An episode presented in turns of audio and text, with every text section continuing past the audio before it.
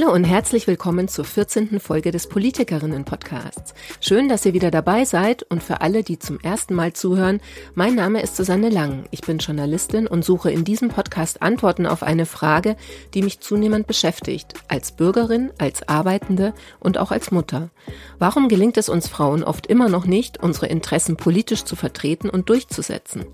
Ist das tatsächlich so schwer und wie können wir die Rahmenbedingungen zu unseren Gunsten verändern? In diesem Podcast begleite ich daher drei Frauen, die sich seit längerem politisch engagieren und die seit September Abgeordnete im Deutschen Bundestag sind. Jewan Rie von der SPD, Katharina Beck von Bündnis 90 Die Grünen und Anniko Merten von der FDP. Jeweils einmal im Monat werden sie über die gesamte Legislatur hinweg einen Einblick in ihren politischen Alltag und ihre Arbeit geben. Welche Erfolge erzielen sie? Was liegt ihnen am Herzen? Und wie bleiben sie sich treu? In dieser Folge spreche ich mit Jewan Rie, die sich neben ihrem Bundestagsmandat in Aachen ehrenamtlich als Stadträtin engagiert. Die 34-Jährige ist Wissenschaftskommunikatorin und Mobilitätsexpertin. 2015 erhielt sie für ihren kommunalpolitischen Einsatz den Helene Weber Preis. Diesen Donnerstag traf sie auf eine andere politische Preisträgerin, eine belarussische Oppositionspolitikerin, die den Aachener Karlspreis erhalten hat. Inwiefern sie diese Begegnung inspiriert hat, was sie über das SPD-Ergebnis der Landtagswahlen in NRW denkt und was sie sich vom 9-Euro-Ticket erhofft, darüber sprechen wir gleich. Hallo Frau Rie. Hallo. Ja, diese Woche war ja in Aachen die Verleihung der Karlspreise und ähm, Sie haben gepostet, also ich äh, habe auf Instagram Post gesehen, dass Sie eine der drei äh, belarussischen Oppositionspolitikerinnen getroffen haben. Ich weiß nicht genau, wie man ihren Nachnamen ausspricht. Ich hoffe, es ist richtig. Veronika Zipkalo. Genau.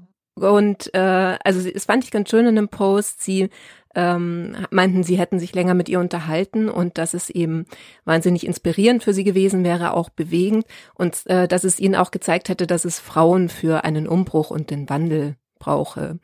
Da würde ich ganz gerne nachfragen, inwiefern war das einmal bewegend für Sie, das Gespräch? Und inwiefern hat es Ihnen gezeigt, dass es eben speziell Frauen auch braucht für einen demokratischen Wandel? Also die ganze Woche war einfach unglaublich beeindruckend. Ich war die letzten Jahre immer als Ratsmitglied schon beim Karlspreis eingeladen und dieses Jahr hatte ich ähm, durch mein Mandat auch einfach nochmal andere Möglichkeiten und habe deswegen auch Veronika Zepkalo getroffen und konnte mich wirklich auch sehr, sehr lange mit ihr auseinandersetzen und unterhalten. Und das Bewegende daran war, dass man durch ihre Geschichte, aber auch durch die Geschichte der beiden anderen Karlspreisträgerinnen einfach merkt, wie wertvoll das eigentlich ist, was wir in Deutschland machen können, dass wir äh, uns zu Wahlen aufstellen, dass wir antreten, dass wir Wahlkampf machen, uns wählen lassen und dann auch Dinge umsetzen wollen und dann natürlich auch im Rahmen eines Wahlprogramms ganz deutlich machen, was sie vielleicht auch anders machen wollen als die amtierende Regierung. Und Veronika Zepkalo, aber auch die beiden anderen äh, Preisträgerinnen haben dann nochmal erzählt, wie schwer es für sie in Belarus ist. Die drei Damen oder die drei Frauen haben ja ähm, angefangen, Politik zu machen, erst weil ihre Männer oder einige ihrer Männer äh, eigentlich als Präsidentschaftskandidaten kandidieren wollten, antreten wollten und einfach nicht zugelassen worden sind wegen bürokratischer Hürden, weil angeblich die Unterschriften nicht ausgereicht hätten, weil da Sachen beanstandet worden sind. Zum Teil auch mit wirklich Androhung von Haftstrafen sind ja dann die Männer zum Teil ins Exil gegangen ins Gefängnis gegangen und die drei Frauen haben dann gesagt, okay, sie unterstützen sich dann gegenseitig ähm, und haben sich dann hinter Svetlana Tichanowska ja, äh, gestellt quasi, haben sich dann versammelt und haben gesagt, wir ziehen dann durch. Und was sie da erzählt haben, was für massiven ähm, Anfeindungen sie zum Teil auch ausgesetzt waren, wie man versucht hat, sie einzuschüchtern. Und Maria Kalesnikava ist ja auch im Gefängnis, also sie konnte den Preis auch gar nicht selber in, ähm, entgegennehmen. Das hat schon einfach, vor allem ja auch für mich als junge Politikerin, hat dann einfach nochmal gezeigt, wie sicher und selbstverständlich wir vieles finden und nehmen. Und ähm, Genau, in diesem Fall jetzt in dem Beispiel ist natürlich total klar, warum die Frauen wichtig waren. Die sind eingesprungen in einer Zeit, als sämtliche Männer aus dem Rennen genommen worden sind. Und am Ende war es eine Frau, die einzige äh, Gegenkandidatin, die zugelassen worden ist. Und die haben dann quasi ähm, den Job zu Ende geführt. Und es wird ja häufig auch spekuliert, beziehungsweise einige ExpertInnen sind sich auch sicher, das wäre die Wahl nicht manipuliert gewesen, dass das einfach auch anders ausgegangen wäre und Lukaschenko gar nicht gewonnen hätte. Und das, das ist natürlich einerseits ähm, in diesem ganz besonderen Beispiel nochmal sehr, sehr deutlich, dass ohne Frauen wäre dieser ähm, Erfolg, der natürlich jetzt sich leider nicht in der, im Regierungswechsel dargestellt hat, nicht möglich gewesen wäre. Aber auch von den Geschichten her hat man schon mitbekommen, es muss die gesamte Gesellschaft hinter etwas stehen, hinter, hinter einem Wandel stehen, muss das gemeinsam anpacken, muss solidarisch miteinander sein. Und da spielen Frauen eine ganz große Rolle, ähm, vor allen Dingen auch um diesen Zusammenhalt und auch diese, diese andere politische Kultur mitzubringen, die sich ja in diesen drei Frauen auch zeigt, dass die trotz aller Meinungsverschiedenheiten sich dann in diesen Werten gefunden haben, dass sie gesagt haben, so geht es nicht weiter. Und vielleicht sind wir uns nicht in allen Punkten einig, aber in der einen Frage sind wir uns einig und deswegen stellen wir uns hinter einer dieser drei Frauen und ziehen dann durch. Also unglaublich inspirierend. Und Annalena Baerbock meinte gestern in ihrer Laudatio, es sind ähm, die mutigsten drei Frauen Europas. Ich bin mir ehrlich gesagt nicht sicher, ob es die mutigsten sind, weil ja viele ähnlich mutig sind, aber sie gehören definitiv zu den mutigsten. Mhm.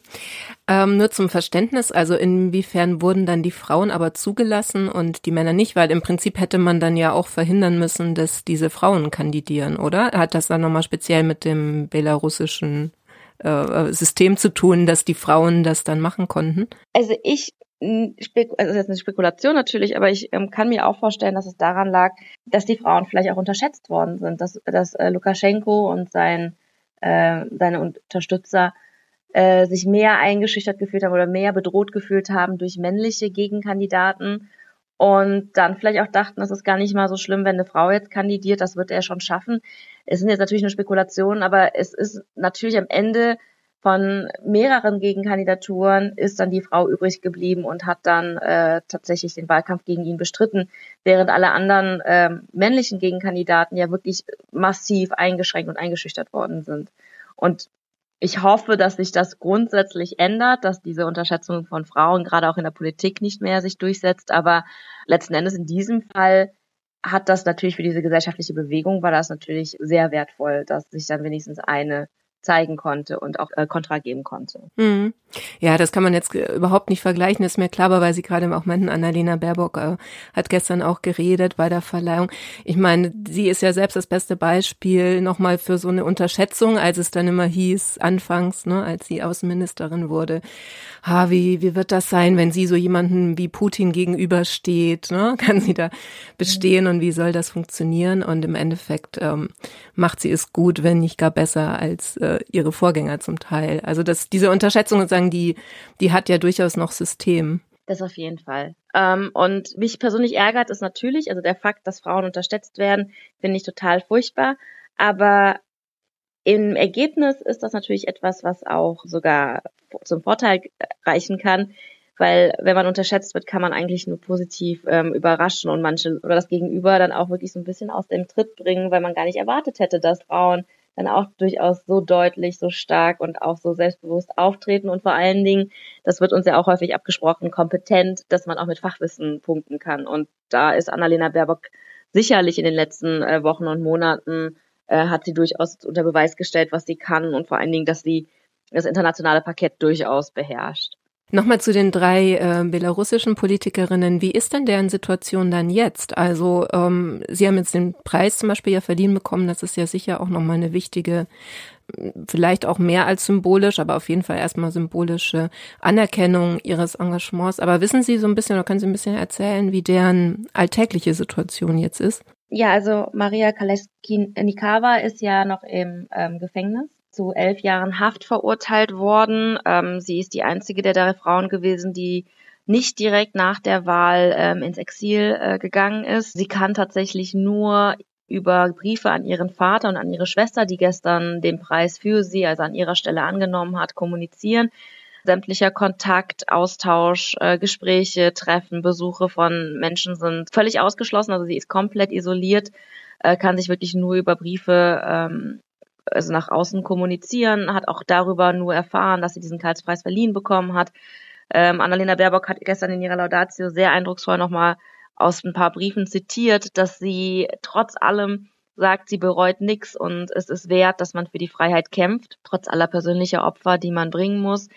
Und ähm, die Haftverhältnisse in Belarus sind erschreckend. Also da kann man jetzt auch nicht sagen, das sind Haftverhältnisse wie jetzt hier in Deutschland, sondern gerade auch die politischen Gefangenen haben häufig Isolationszellen, haben keine Fenster, haben zum Teil auch keine Sanitäranlagen, ähm, kriegen sehr selten oder sehr unregelmäßig nur ähm, Nahrung und Verpflegung. Und vor allen Dingen, was natürlich das Schlimmste ist, ähm, gerade für Menschen, die ja inhaftiert worden sind, weil sie ihre Meinung geäußert haben, weil sie sich mit anderen Menschen zusammengeschlossen haben. Sie haben halt keinen Kontakt zu Menschen. Sie haben keinen Fernseher, sie haben keine Bücher, sie haben keine Möglichkeit, sich irgendwie abzulenken von dieser Lehre, die da einfach da ist. Man kann halt einfach nichts anderes tun und das dann zum Teil äh, elf Jahre, zum Teil auch länger machen zu müssen, ist natürlich, also es ist schon Folter, es verletzt alle Menschenrechte, die man eigentlich sich vorstellen kann. Ähm, Sie hat jetzt allerdings also das Glück, dass sie, was heißt das Glück? Vermutlich ist das ein zweischneidiges Schwert, aber in dieser Haftsituation zumindest das Glück, dass sie ähm, wohl aufgrund ihrer Bekanntheit, dass das Regime oder dass Lukaschenko und dass äh, die ähm, Menschen im Gefängnis äh, mit ihr ein bisschen behutsamer umgehen, was Foltermaßnahmen angeht, was tatsächlich auch physische Verletzungen angeht, weil man genau weiß, dass da sehr viel mehr darauf geachtet wird. Und das Bedrückendere sind, glaube ich, all die Geschichten, die man gar nicht kennt. Diejenigen, die unterm Radar sind, von denen man noch nie gehört hat, deren Bilder man nicht kennt, weil man da natürlich diesen Vorteil der Prominenz gar nicht hat, dass man niemanden hat international, der dann nochmal explizit darauf hinweist und nochmal Druck erhöht und sagt, wir wollen regelmäßig wissen, wie es diesen Gefangenen geht. Und dafür gibt es diese politischen Patenschaften, die ähm, schon viele meiner Kolleginnen im Bundestag auch übernommen haben. Und ich habe mich äh, mit Veronika äh, Zepkalo nochmal auseinandergesetzt und werde auch auf jeden Fall in den nächsten Tagen die Patenschaft für eine weibliche Gefangene von einer der Frauen, die inhaftiert sind, übernehmen. Ähm, und die anderen beiden Preisträgerinnen, vielleicht um das abzuschließen, leben im Exil. Die ähm, Zepkalos sind beide tatsächlich ins Exil gegangen. Äh, bei Svetlana Tschanoskaya ist es so, dass sie ähm, selber im Exil ist, ihr Mann allerdings im Gefängnis ist, zu 18 Jahren verurteilt worden ist und sie jetzt mit ihren kleinen Kindern im Exil lebt. Und das sind natürlich Geschichten, die unheimlich bedrückend sind, wenn man auch sieht, mit was für der Courage sie immer noch für Sachen einstehen, obwohl sie wissen, was die Konsequenzen sein könnten. Und trotz des Wissens natürlich auch bei ihr gerade in dem Fall, dass alles das, was sie jetzt öffentlich äußert, was ähm, Lukaschenko und seinen Unterstützern nicht gefallen könnte, dass das natürlich durchaus auch an ihrem Mann ausgelassen werden könnte. Sie haben die Patenschaft ja gerade angesprochen, die Sie übernehmen wollen. Was genau beinhaltet das? Was macht man als Patin dann für eine Gefangene? Es ist tatsächlich so, dass man dem Botschafter aus Belarus hier in Deutschland auch immer wieder regelmäßig schreibt, darauf hinweist, dass man die Patenschaft übernommen hat, dass man darauf besteht, regelmäßig darüber zu hören, wie die Haftbedingungen sind, dass man auch auf eine Verbesserung der Haftbedingungen immer wieder Druck ausübt. Es ist ein Zeigen dessen, dass man hinschaut, dass man, dass es einem nicht egal ist, dass es Menschen gibt, gerade auch in Deutschland beispielsweise PolitikerInnen, die dann sagen können, okay, wir gucken da ganz genau hin und wir wollen genau wissen, wie es unserer Patin im Gefängnis geht und äh, jetzt mal ganz flapsig gesagt, äh, wagt euch bloß nicht irgendwas zu tun, also oder noch mehr zu tun, was wirklich gegen die Menschenrechte geht, weil wenn das so ist, dann werden wir da auch nochmal ähm, international ganz genau hingucken und da den Druck verschärfen. Ähm, es gibt die verschiedensten Möglichkeiten, dass man immer wieder mal ein Bild postet, dass man den Hashtag teilt. Es gibt ganz bestimmte Hashtags, um einfach auch zu zeigen, wie ähm, man diese politischen PartInnen immer noch nicht vergessen hat. Es ist natürlich auch nochmal ein Zeichen für die Familien und die Freunde äh, in Belarus jetzt in dem Fall, dass die einfach auch sehen, unsere Familienangehörige sind nicht komplett allein. Es wird immer noch Anteil genommen und es wird der Druck erhöht.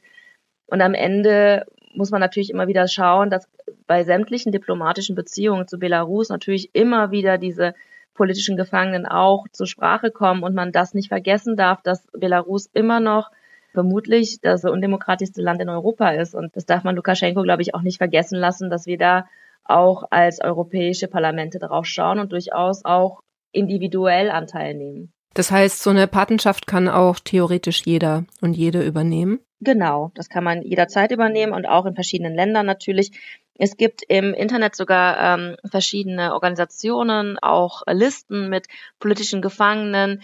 Äh, man kann genau schauen, wer für wen bereits eine Patenschaft übernommen hat und ähm, im, nach dem Gespräch mit den Karlspreisträgerinnen habe ich für mich jetzt auch mit meinem Team entschlossen, dass wir jemanden nehmen werden, die keine andere Patin, keinen anderen Paten hat, äh, weil natürlich gerade auch prominente ähm, politische Gefangene haben dann mehr als einen Paten oder haben dann vielleicht auch eine Handvoll Paten und einige werden halt irgendwie komplett vergessen oder werden überhaupt nicht beachtet. Und deswegen fand ich es auch, ich habe mir die Liste sehr genau angeguckt, ähm, ist total toll, wie viele BundestagskollegInnen bereits wirklich die verschiedensten äh, politischen Gefangenen ja, also die vielleicht auch einfach die Hand über die halten und versuchen da auch Einfluss zu nehmen und zwar über alle Fraktionsgrenzen hinweg. Wir können ja in die Show Notes von dieser Folge eigentlich auch nochmal äh, die Links setzen, falls jemand jetzt auch sich äh, dafür interessiert oder vielleicht sowas dann auch machen möchte, wo man sich dann informieren kann oder wo man diese Listen findet. Ähm, ist jetzt natürlich thematisch ein Riesensprung. Finde ich auch keine richtige Überleitung, deshalb mache ich ihn Cut. Ähm, ich wollte noch ein anderes, also deutsches Thema äh, mit Ihnen gerne besprechen, weil Sie ja Mobilitätsexpertin auch sind oder Politikerin mhm. sind. Darüber haben wir noch gar nicht so viel gesprochen in den Folgen bisher. Und es aber jetzt so ein größeres Sommermobilitätsthema ja gibt, das 9-Euro-Ticket, das beschlossen wurde. Jetzt geht ja schon der Streit los, ob das überhaupt äh, umsetzbar ist im Sinne von, ob die Bahn die Kapazitäten hat, äh, all diese Leute, die dann jetzt vielleicht eben den öffentlichen Nahverkehr dann auch nutzen, ähm, transportieren können wird. Also mich wundert so eine Diskussion immer so ein bisschen, ich denke, es wird halt schon vorher schlecht gemacht, bevor es äh, startet. Äh, wie sehen Sie das? Oder ist Ihnen das dann egal, wenn Sie sagen, nee, es ist halt einfach wichtig, dass wir das mal anbieten? Also letzteres. Ähm, es ist im Moment so, ähm, ich war tatsächlich auch beim 9 für 90 Ticket ähm, insofern involviert, weil ich in Aachen und in der Region immer noch auch in diesen Gremien sitze zur Mobilität. Und es ist so, dass das auch durch Corona oder nach Corona ähm, eigentlich die ÖPNV-Anbieter etwa 80 Prozent der Kapazität von 2019 fahren. Das heißt, wir haben durchaus noch so ein bisschen Luft von etwa 20 Prozent. Das wird auch bundesweit im Durchschnitt so angegeben. Das heißt, wenn jetzt 20 Prozent mehr Menschen fahren würden, das 9 für 90 Ticket annehmen würden, dann wäre es ähm, eine Vollauslastung, was natürlich sehr, sehr voll ist und immer noch nicht das der Komfort ist, den wir uns wünschen wollen im ÖPNV, aber es wäre durchaus noch machbar.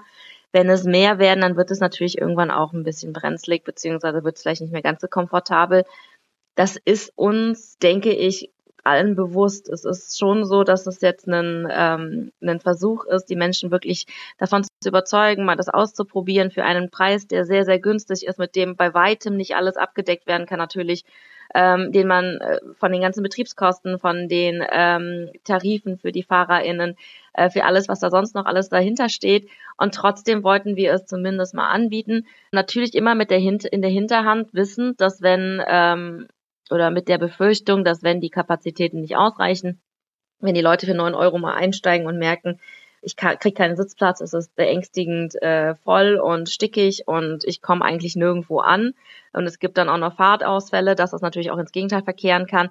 Ähm, wir sind aber eigentlich äh, sehr optimistisch, dass die äh, Verkehrsverbünde da sehr, sehr gut auch sich vorbereitet haben. Wir haben in den letzten Wochen und Monaten viel mit den Verbünden gesprochen. Die Verbünde waren auch in den ganzen Verhandlungen mit eingebunden.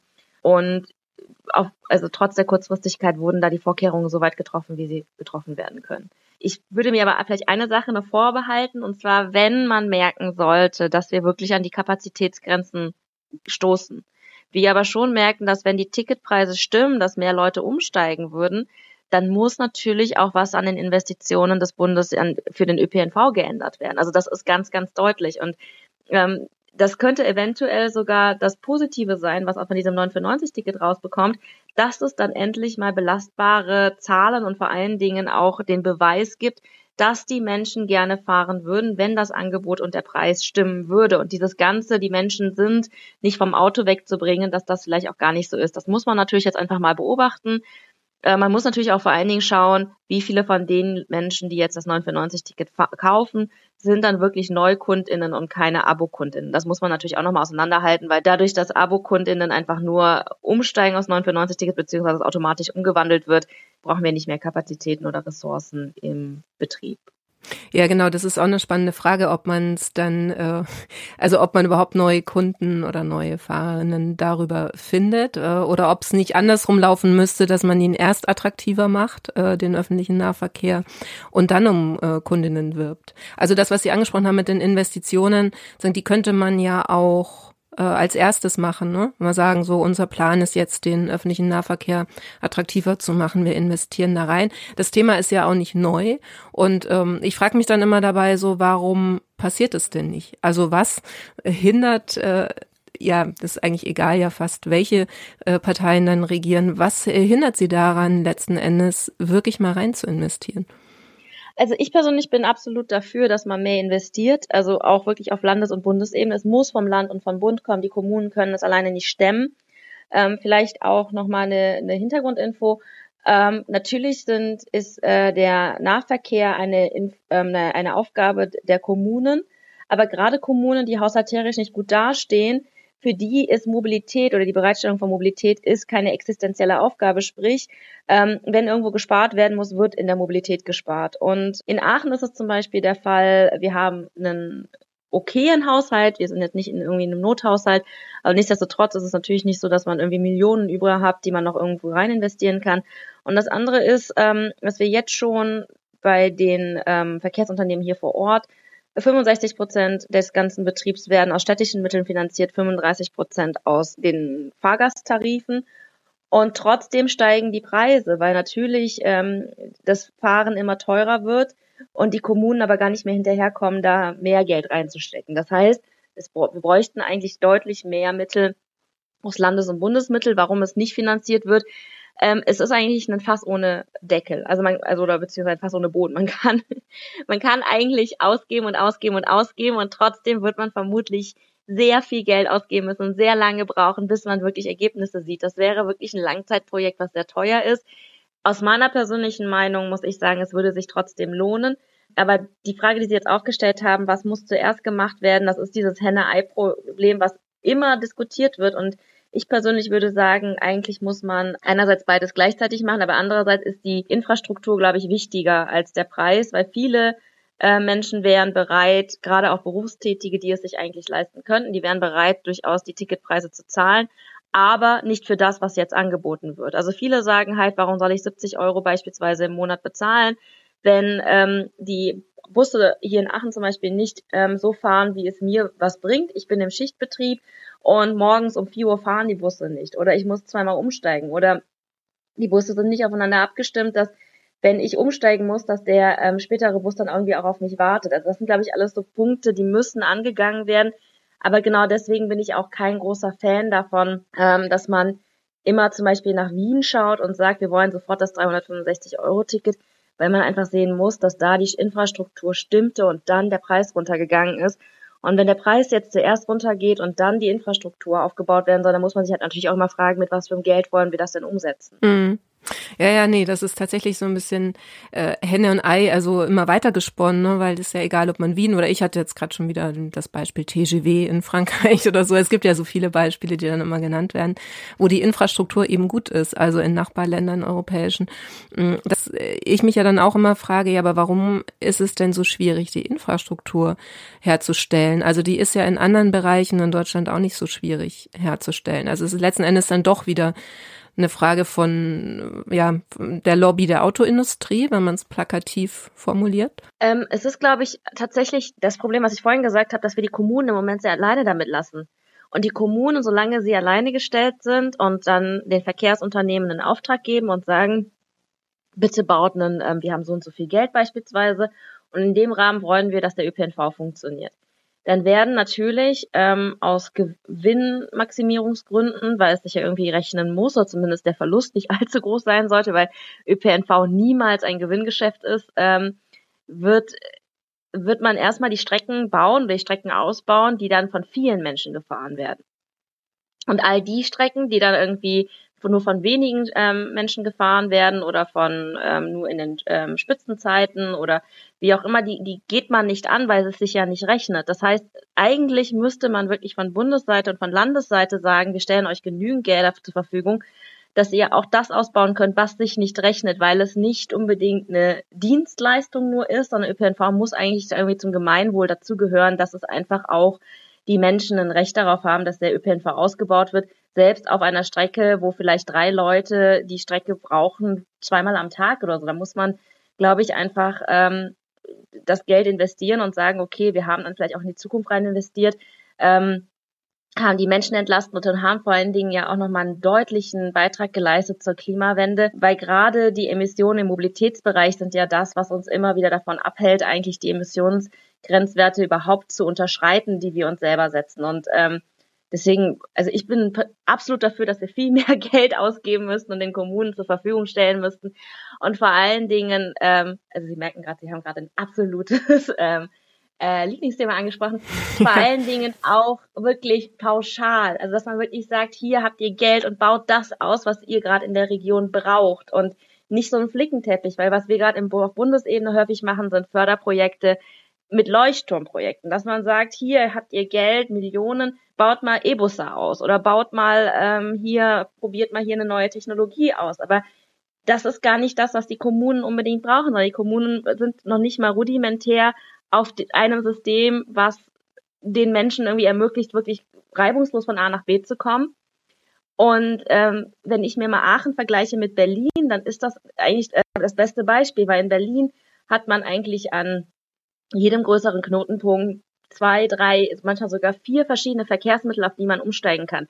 Hier gibt es die U-Bahn, die S-Bahn, die Tram, den Bus und irgendwie kommt man da schon weg und wenn man das eine Verkehrsmittel verpasst, wird in wenigen Minuten irgendwie möglich sein, dass man anders wegkommt. Und das, was ich da für ein Monatsabo zahle, für eine viel größere Fläche, zahle ich in Aachen auch für eine sehr viel geringere Fläche und für nur Busse. Also wir haben hier gar keine Tram.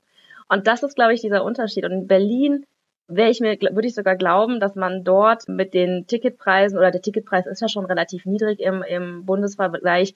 Und das ist halt auch möglich, weil mehr Menschen sagen, okay, ich kaufe mir ein Ticket, weil ich weiß ja, dass das irgendwie schon irgendwie funktionieren wird. Und natürlich kommt noch dazu, dass der BVG ähm, auch noch eine unglaublich gute Kampagne hat. Aber ja, letzten Endes genau. macht Berlin da, glaube ich, schon vieles richtig. Ja, also äh, genau, es ist immer so ein bisschen die Frage, äh, ob der Bus kommt oder nicht oder die U-Bahn oder so, ist auch nicht immer ganz sicher, aber es, ist, es stimmt schon, was Sie natürlich sagen, dann kommt auf jeden Fall der nächste Bus oder die nächste U-Bahn.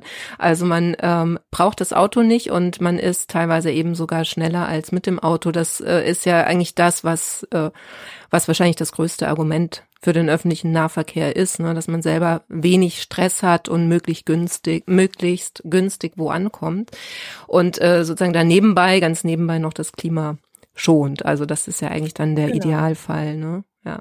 Aber wenn, also nach dem, was Sie sagen, schließt sich der Kreis zu diesem 9-Euro-Ticket-Experiment, dass äh, es dann ja eben vielleicht was Gutes hat, wenn einfach gezeigt wird, dass das Interesse da ist. Also wenn das dann eher ausgebaut wird, wo man sieht, das würden eigentlich gerne mehr Leute nutzen, dann kann das ja diesen Effekt durchaus auch haben.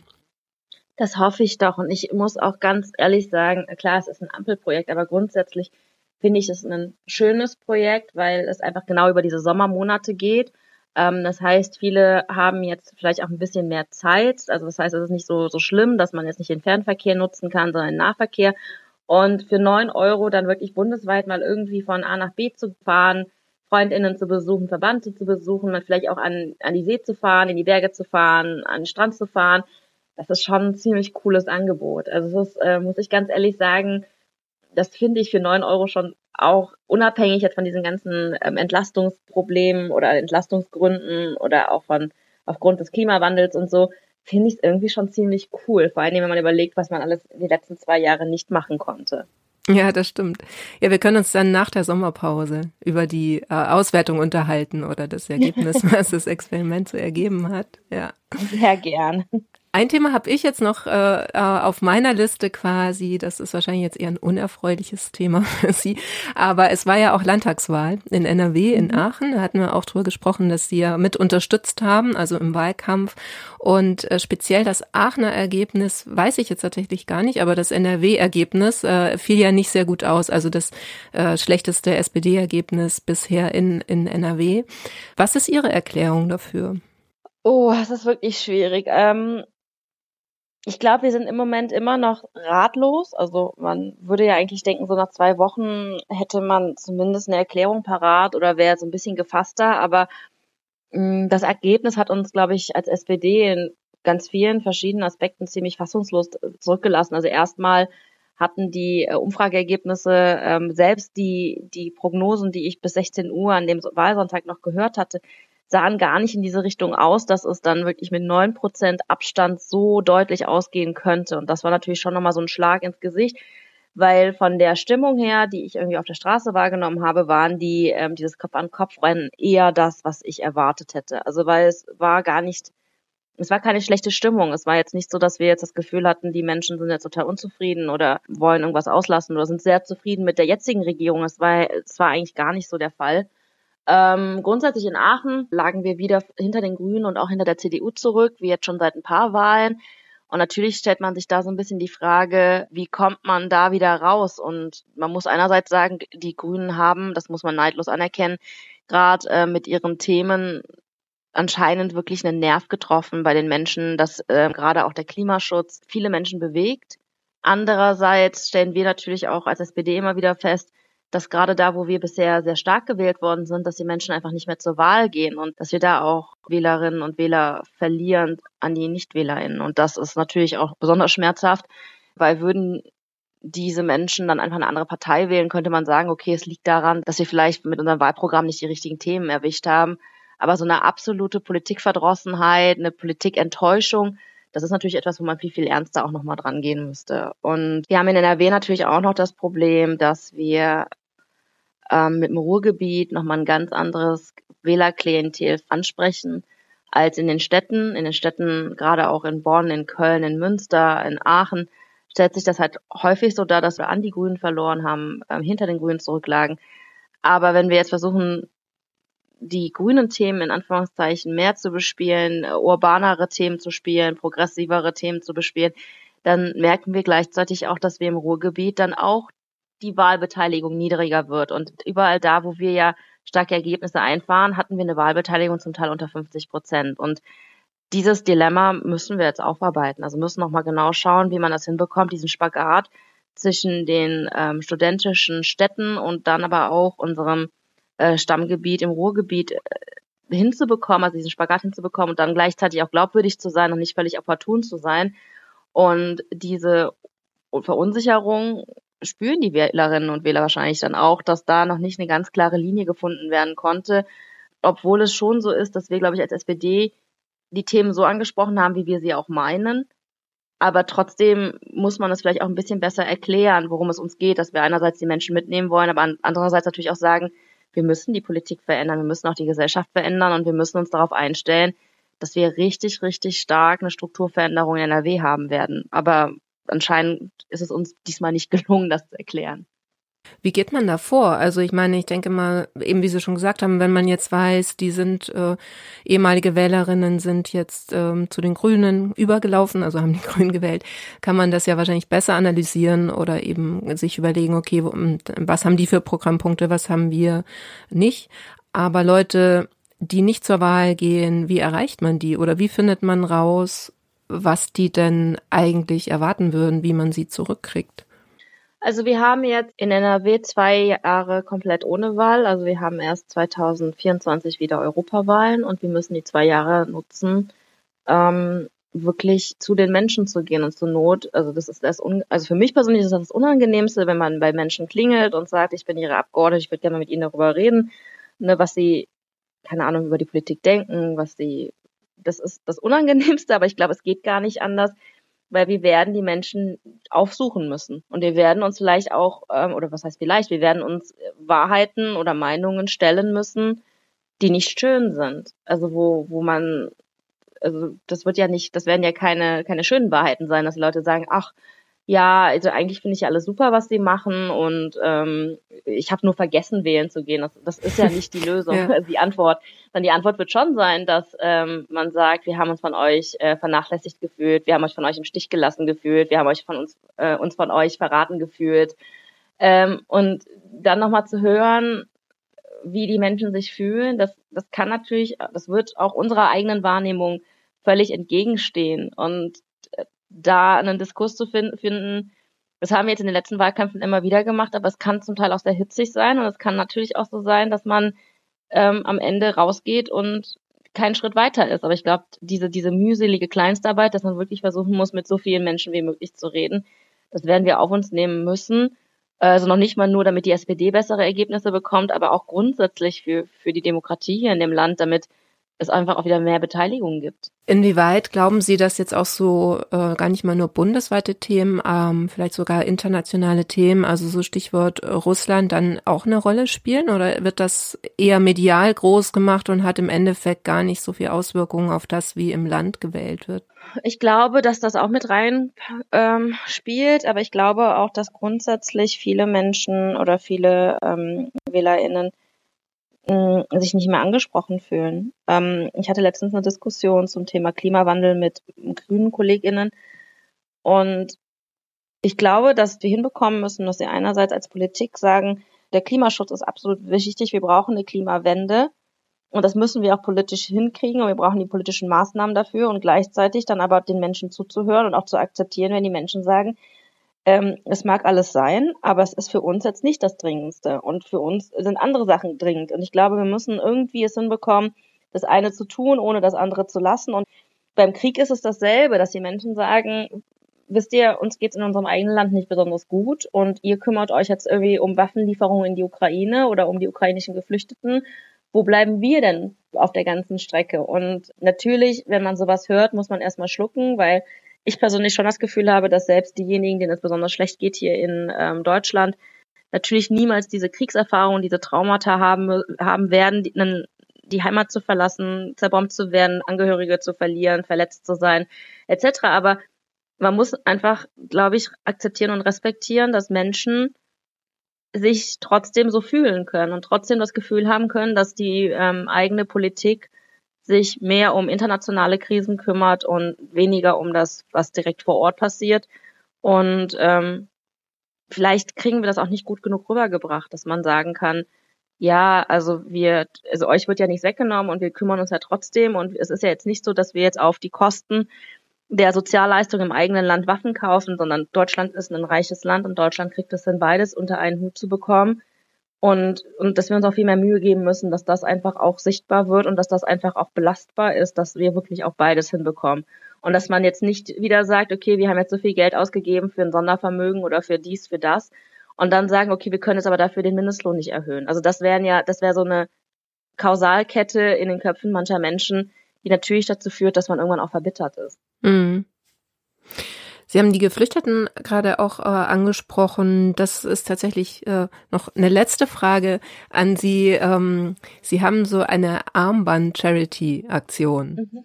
Ich weiß gar nicht, ob gestartet oder Sie beteiligen sich dran. Aber können Sie dazu noch mal was sagen? Also es sind gelb-blaue Armbänder. Genau.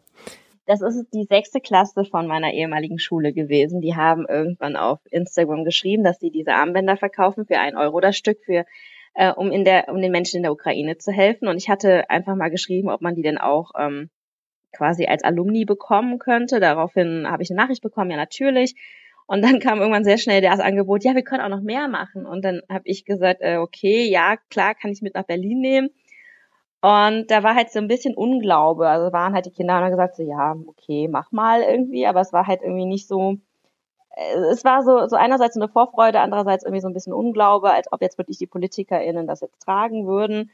Und dann äh, hatte die Lehrerin in ihrem ähm, Fach im Lehrerzimmer, hatte sie dann irgendwie so ein ganz großes Armband, wo dann drauf stand als Schild irgendwie für Olaf Scholz. Und dann war natürlich die Messlatte noch höher, es musste Olaf Scholz auch dieses Armband bekommen. Mhm. Und dann habe ich irgendwann 51 Armbänder bekommen und habe die dann ähm, verteilt. Ich muss auch gestehen, dass ich ähm, ich hatte das Gefühl, dass es ganz gut weggehen würde und die Leute, also auch meine Kolleginnen sich darüber freuen würden. War mir aber natürlich trotzdem nicht sicher. Und dann stand ich da mit Svenja Schulze und habe gesagt, du, äh, Svenja, hier eine sechste Klasse aus meinem Wahlkreis. Und dann hatte sie dieses, wollte sie das Armband haben, haben ein Foto gemacht und dann kamen immer mehr PolitikerInnen und meinten nur, hm, was hast du denn da? Oh, kann ich das auch haben? Wie viel kostet das denn? Und dann war ich irgendwann alle Armbänder los und und dann hatte ähm, Olaf Scholz hatte seins bekommen und hat ein Foto gemacht, Hubertus Heil, Kevin Kühnert, Lars Klingbeil. Ähm, und die haben sich alle total darüber gefreut und das habe ich dann den Kindern erzählt auch und das, also für die war das wirklich so ein, die haben irgendwann angefangen, nur noch Nachrichten zu gucken, um zu schauen, ob Olaf Scholz denn das Armband auch trägt. Und da habe ich auch nochmal erklärt, dass es für Olaf Scholz natürlich schon schwieriger ist, dieses Armband zu tragen, weil ähm, einer einmal ist er natürlich häufig auch diplomatisch unterwegs und das andere ist, wenn er das macht, dann müsste er vermutlich von jeder Schule äh, in Deutschland würde er wahrscheinlich Armbänder oder sonst was zugeschickt bekommen. Das haben sie dann verstanden, aber letzten Sonntag hatte Michael Roth, war er bei Anne Will und hat hatte ein Armband an und das war schon ein Highlight wieder. Also das Armband in in der ARD, das war dann schon wieder äh, war dann glaube ich schon großer Trost auch nochmal für die Kinder, dass dass man es dann trotzdem gesehen hat. Ich weiß, dass Svenja Schulze trägt ist sehr häufig. Ganz viele von meinen KollegInnen tragen es auch bei Redebeiträgen im Bundestag und so. Also für die Kinder, ich hätte das gar nicht gedacht, so war das auch gar nicht angelegt von mir. Ich wollte eigentlich nur ein Armband haben. Inzwischen hatte ich jetzt 200 zugeschickt bekommen. Und für die Kinder ist das irgendwie total lustig, weil die, oder ein guter Beitrag auch einfach zur politischen Bildung, weil die gucken jetzt auf einmal Bundestagssitzungen, nur um zu schauen, ob jetzt irgendwie ähm, dieses Armband getragen wird. Und ich war jetzt vor ein paar Wochen auch da, habe mich mit den Kindern unterhalten und da kamen echt viele auch sehr fundierte Fragen auf und ich war ich war schon ziemlich beeindruckt. Also auch totalen Respekt vor der Schulleitung und auch den LehrerInnen, dass sie das ermöglichen in der, in der Schulzeit, dass man dann einfach sagt, okay, die Kinder haben wohl gesagt, es bewegt uns, wir würden gerne was tun. Und dann kam diese ähm, Idee auf. Und die haben insgesamt über 1200 Euro gesammelt. Und wenn man überlegt, dass ein Armband, äh, klar, es haben jetzt auch ein paar mehr gegeben, aber wenn ein Armband ein Euro kostet, sind das schon ganz schön viele Armbänder, die da äh, geknüpft worden sind. Ja, es ist eigentlich ein, äh, auch ein total schönes Beispiel, finde ich, für das, was so unter dem Stichwort Selbstwirksamkeit ja auch immer diskutiert wird, dass das so wichtig ist im Zusammenhang mit Demokratie und Beteiligung. Also das, was wir ja eben auch hatten, was motiviert Leute dazu, in einer Demokratie sich einzumischen oder wählen zu gehen, ist ja schon auch die Erfahrung, dass eben zählt, ähm, nicht nur welche Meinung man hat, sondern auch Engagement, also dass das eben was bewirkt oder dass dann diese PolitikerInnen äh, das Armband tragen, das man gemacht hat. Also es ist ja vielleicht auch so im, sogar in so einem weiteren Sinne dann eine sehr schöne Erfahrung für die Kinder. Total. Also ich, ich fand es total großartig. Also mir hat es mindestens genauso viel Spaß gemacht und ich kriege im Moment immer noch Mails mit, hast du noch ein paar Armbänder und inzwischen, genau, glaube ich, hat fast die gesamte Fraktion ein Armband. Ich hatte jetzt noch ein paar Aachen, also meinen Aachener Kolleginnen in den anderen Fraktionen eins angeboten. Und ich versuche im Moment immer noch an Annalena Baerbock ranzukommen, um einen Armband loszuwerden. Aber das habe ich gestern auch nicht geschafft. Ich wollte gerade sagen, hat bei der Karlspreisverleihung dann nicht geklappt. Nee, haben wir, haben wir irgendwie nicht hinbekommen. Ja. Ja, das ist jetzt für uns alle ein schöner Anlass, um auch darauf zu achten. Wir werden dann jetzt auch alle immer Phoenix gucken und, und Talkshows, um auf das Armband zu gucken. Ja, also, aber wie ich, wenn ich das richtig verstehe, kann man das nach wie vor auch ähm, ordern bei den Kindern. Genau. Also können wir ja auch in die Show Notes nochmal. Super gerne, also wir sind total happy. Genau. Ja. Okay, ja, vielen Dank, Frau Rie, für diesen Dankeschön. Einblick im Mai. Wir haben ja schon Ende Mai jetzt, aber ich denke, wir werden dann vor der Sommerpause noch einmal sprechen. Genau, auf jeden genau. Fall. Ja, vielen Dank. Gerne. Danke auch euch fürs Zuhören. Wie schon im Podcast angesprochen, findet ihr diesmal in den Show Notes neben den Informationen zu dem Podcast-Projekt und den Politikerinnen auch Infos zu den Patenschaften für politische Gefangene in Belarus. Und wer sich für die Armbänder interessiert, die eine sechste Klasse in Aachen geflochten hat, in den Farben Gelb und Blau, als Unterstützung für die Ukraine, ähm, findet dazu auch in den Show Notes eine Kontaktmöglichkeit. Ja, nächste Woche geht's weiter mit Anniko Merten. Und wenn euch der Podcast gefallen hat, dann empfehlt ihn gerne weiter, abonniert ihn. Es gibt auch einen Newsletter zum Projekt, den könnt ihr natürlich auch gerne abonnieren. Ich freue mich über Unterstützung. Schaut vorbei auf der Homepage www.diepolitikerinnen.de. Danke euch, macht's gut.